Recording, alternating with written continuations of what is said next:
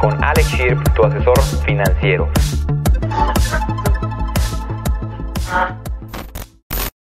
Señoras y señores, un capítulo nuevo, humanos libres, inversiones, dinero, libertad financiera. Vamos a nutrir la mente, vamos a meterle un poco de carga financiera a nuestro cerebro para poder tomar mejores decisiones con respecto al dinero. ¿Ok? Vamos a hablar hoy de cosas que los ricos no compran o que no adquieren, la mente, la mentalidad de riqueza, para que no entremos en problemas. Mentalidad de riqueza, mentalidad de pobreza. Aquí no estamos hablando de la clase social, sino más de las decisiones que uno toma. Porque a lo mejor yo tengo dinero, me va muy bien, pero tengo pensamientos, mentalidad de pobreza. Tengo malos hábitos con respecto al dinero, porque ojo, la abundancia financiera, la mente millonaria, es cómo opero y qué decisiones tomo con lo que gano. ¿Qué hago con el dinero que gano? ¿Me lo gasto todo? ¿Lo administro bien? ¿Lo administro mal? ¿Invierto mi dinero? Esa es la mentalidad. Mentalidad correcta y mentalidad incorrecta, vamos a llamarle así. Cosas que la mentalidad correcta, la mente rica, mente millonaria, mente abundante, hace y las cosas que compran los que piensan de forma negativa o la mente pobre, la mentalidad de pobreza, que los de mente rica nunca comprarían. Estos nunca lo comprarían, la mente rica y la mente pobre lo desea y lo quiere tener. De eso vamos a hablar el día de hoy. Quédate al video completo, compártelo, suscríbete al canal, a la Academia Financiera, esta academia, tu academia de dinero, humanos libres. Síguenos en el resto de las redes sociales y aquí te dejo mi WhatsApp por si quieres una asesoría financiera y aprender a invertir tu dinero. Así que prepárate, agarra pluma y papel, agárrate bien de la silla y vamos a comenzar. Y vamos a hablar de las cosas que los pobres desean y los ricos no quieren.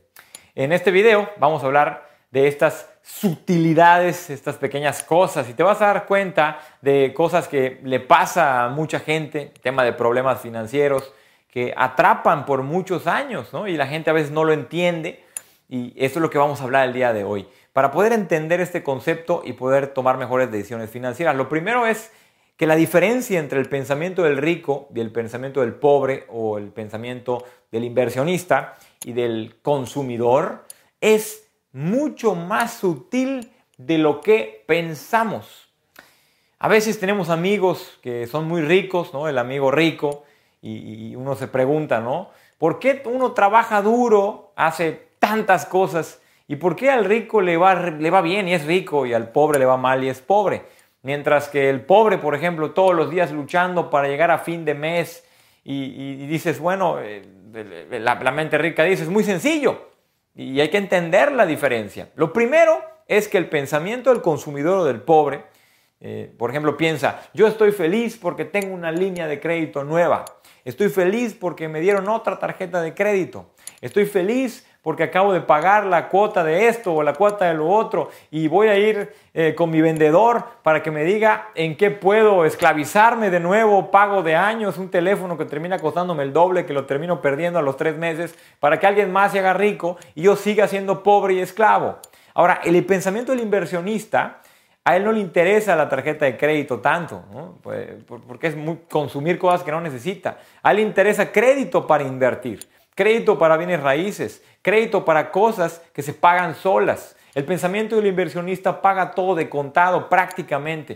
Pues claro, porque ellos tienen dinero, en cambio la mentalidad de pobre o el pobre, no. Hay personas que, no tienen muchísimo dinero, ese es el problema, y, tienen el pensamiento inversionista. Pero ¿es posible volverse rico? Realmente sí. Aquí el tema es pensar como rico y actuar como rico dejar de gastar y comenzar a invertir, administrarme financieramente. El pensamiento del inversionista eh, nos lleva a que tengamos una estructura de pensamiento, ¿ok? Que nos va a llevar siempre a resultados positivos, resultados que, nos, que atraigan el dinero. El pensamiento del inversionista eh, no quiere tener créditos de consumo, la deuda mala. El pensamiento del consumidor ama el crédito de consumo, ama la deuda mala.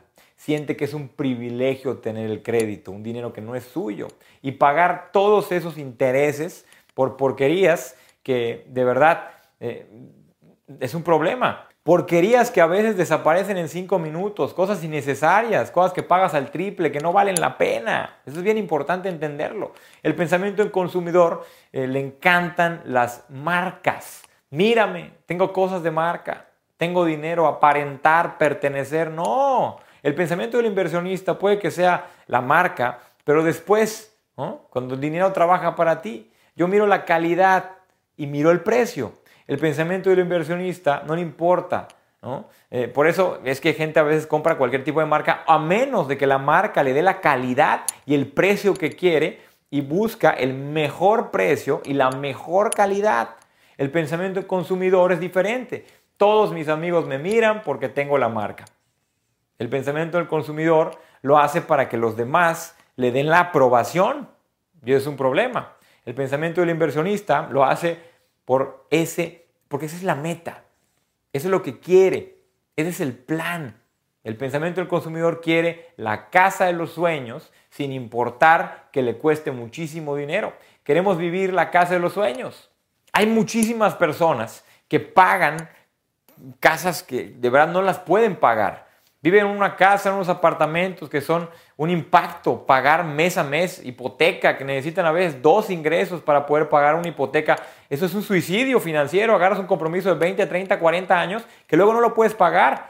Una tortura emocional en la que mi casa, ¿no? Porque yo he vivido ahí y, y yo digo, la casa de mis sueños o mi pesadilla, ¿no? Mientras el pensamiento inversionista lo que piensa y hace es, yo vivo lo cómodo yo vivo lo funcional. Y puede que sean casas bonitas, pero busco lo que pueda pagar, lo que pueda pagar cuando esté en un mal momento.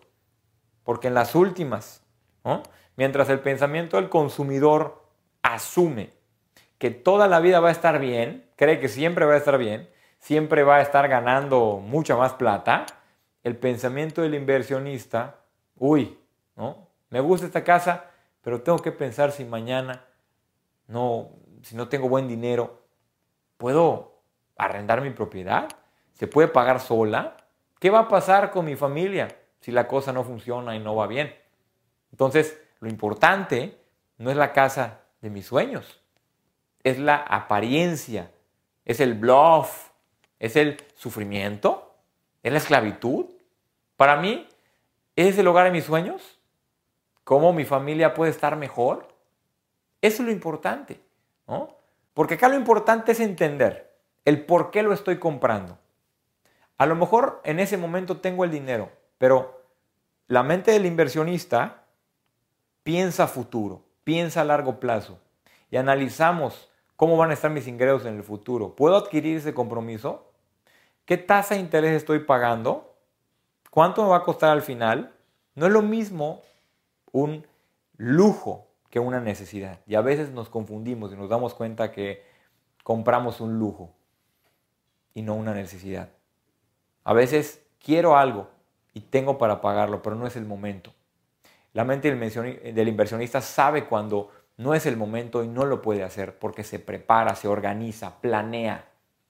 Tienen un presupuesto anual, tienen un fondo de emergencias, tienen muchas cosas que hay que tener. Hay que saber tener. Por ejemplo, yo en este momento estoy pensando en cambiar mi auto, mi auto ya tiene 5 años, y estoy analizando qué auto voy a comprar. Yo quiero el auto de alta gama, el más bonito, porque me gusta, pero ¿cuánto voy a pagar al mes? El enganche, ¿qué voy a hacer? ¿Voy a dar enganche o no voy a dar enganche? El enganche mejor lo invierto que me genere rendimiento y con el rendimiento pago la letra de mi auto. ¿Lo pago de contado? ¿Lo voy a pagar a crédito? ¿A qué tasa? ¿Con el banco? Con la agencia de autos, con un lote de medio uso, todas estas partes, todos esos elementos, incluso tengo una hoja en donde he anotado todo esto. Y al final llegar a una conclusión. A lo mejor este auto no es para mí en este momento, que lo pueda pagar aunque me vaya bien, porque hoy a la edad que tengo, porque hay que analizar la edad, en qué etapa de tu vida estás. A lo mejor en este momento me toca invertir, invertir y, tal vez privarme en este momento de comprar ese auto, porque lo voy a planear bien, lo voy a ordenar porque hoy creo que sí puedo, pero la decisión no es solo si puedo. La decisión es si debo hacerlo en este momento. ¿Debo hacerlo? ¿Cuál es mi prioridad? A lo mejor este año, ¿será que me vaya bien? ¿Será que me vaya mejor? ¿Será que me vaya peor?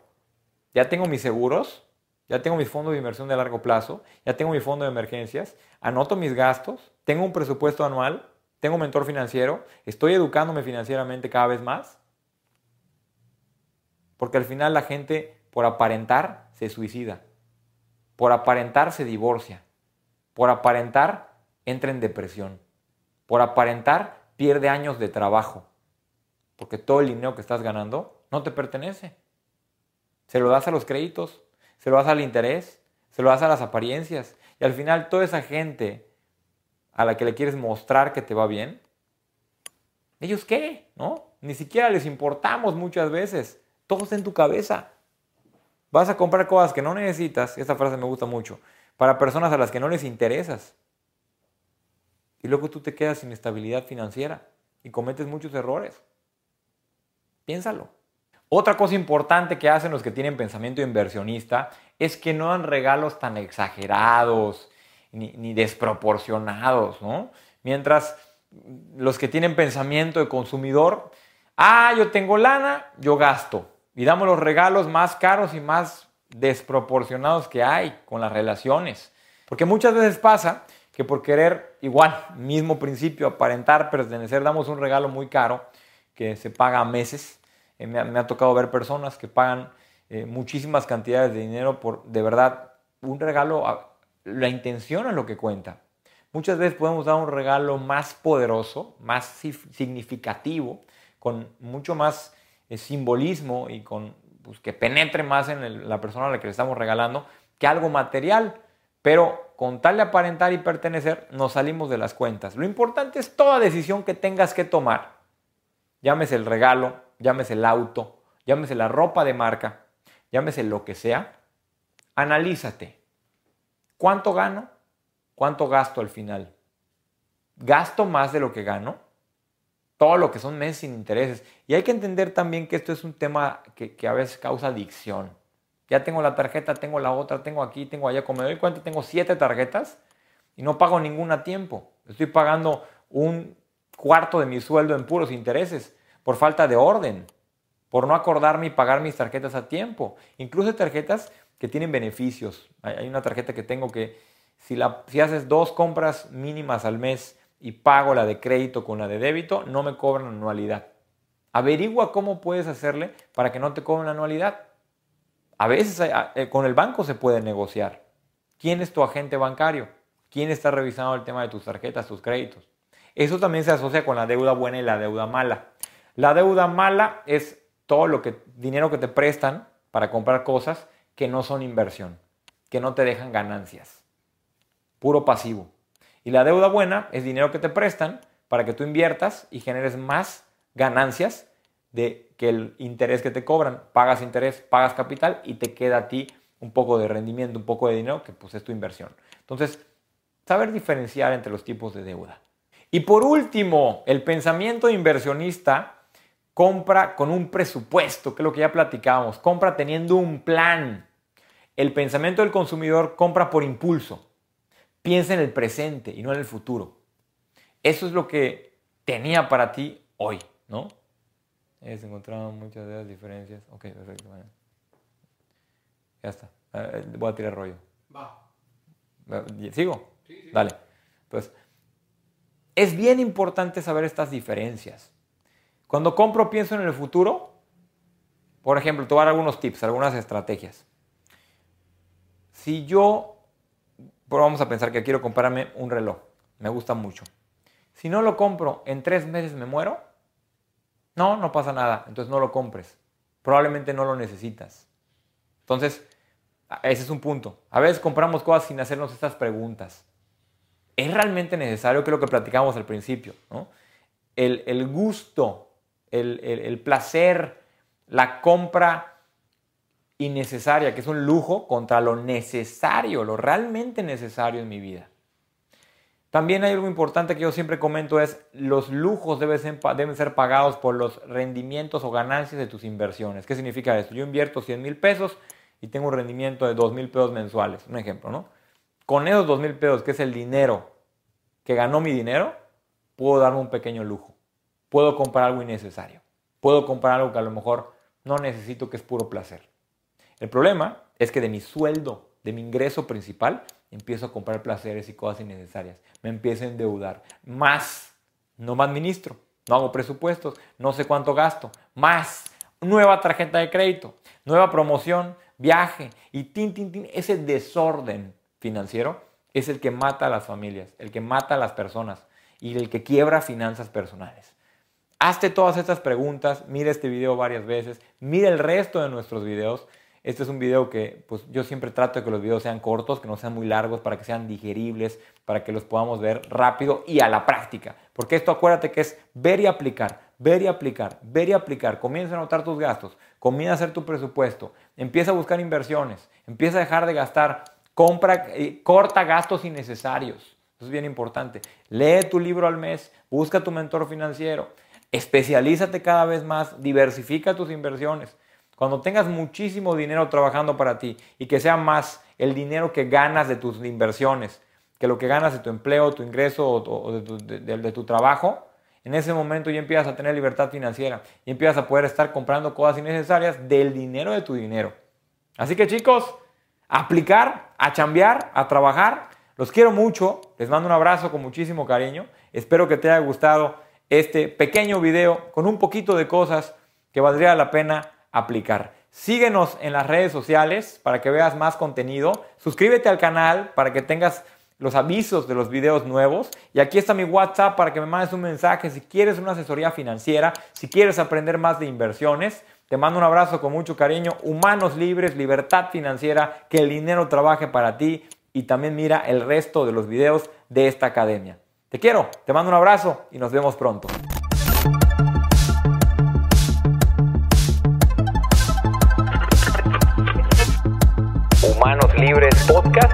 Alex Shirp, tu asesor financiero.